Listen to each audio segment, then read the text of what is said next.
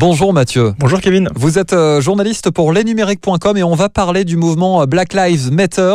Après euh, la mort tragique de George Floyd aux États-Unis, ça a entraîné bien sûr euh, des réactions partout sur la planète, y compris dans le milieu de la tech et notamment chez IBM qui a fait une annonce complètement inattendue. Oui, effectivement, alors que les, les violences raciales sont au cœur du débat public, l'entreprise américaine IBM a annoncé dans un courrier adressé au Congrès qu'elle se retirait du marché de la reconnaissance faciale où elle tient pourtant une place de leader depuis de nombreuses années. IBM va même plus loin en fait en expliquant qu'elle stoppait toute recherche et tout développement dans ce domaine. Et c'est pas rien hein, quand même, on le rappelle parce que IBM tient un rôle euh, vraiment majeur dans le déploiement euh, de la reconnaissance faciale. Bah, tout à fait, IBM a développé des outils et des systèmes très performants pour la reconnaissance faciale, en tant que spécialiste de l'intelligence artificielle notamment, de quoi permettre au système de reconnaissance d'être déployé à très grande échelle et donc à la surveillance de masse de s'opérer. Mais IBM n'est pas seul sur ce créneau et si aujourd'hui l'entreprise arrête tout, d'autres grands noms de la Silicon Valley continueront à fournir à la police de la reconnaissance faciale. C'est notamment le cas d'Amazon qui commercialise un outil baptisé Recognition, utilisé par de nombreuses antennes de police aux États-Unis.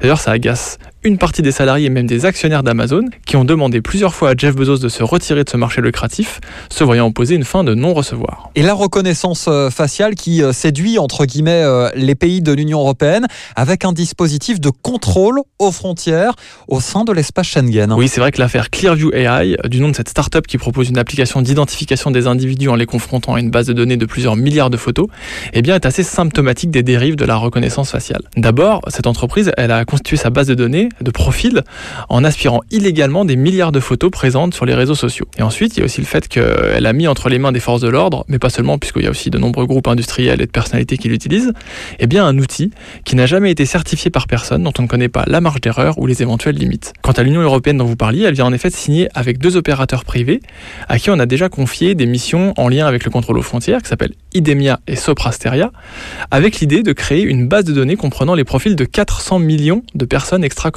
L'idée, eh bien elle est claire, c'est d'être un jour en mesure de les identifier de manière biométrique, plus précisément via la reconnaissance faciale, afin de mieux lutter contre l'immigration illégale et la criminalité aux frontières. Un déploiement, euh, s'il est confirmé, qui risque de faire beaucoup parler. Merci beaucoup euh, Mathieu, on se retrouve euh, dans les prochains jours. À la semaine prochaine, avec plaisir.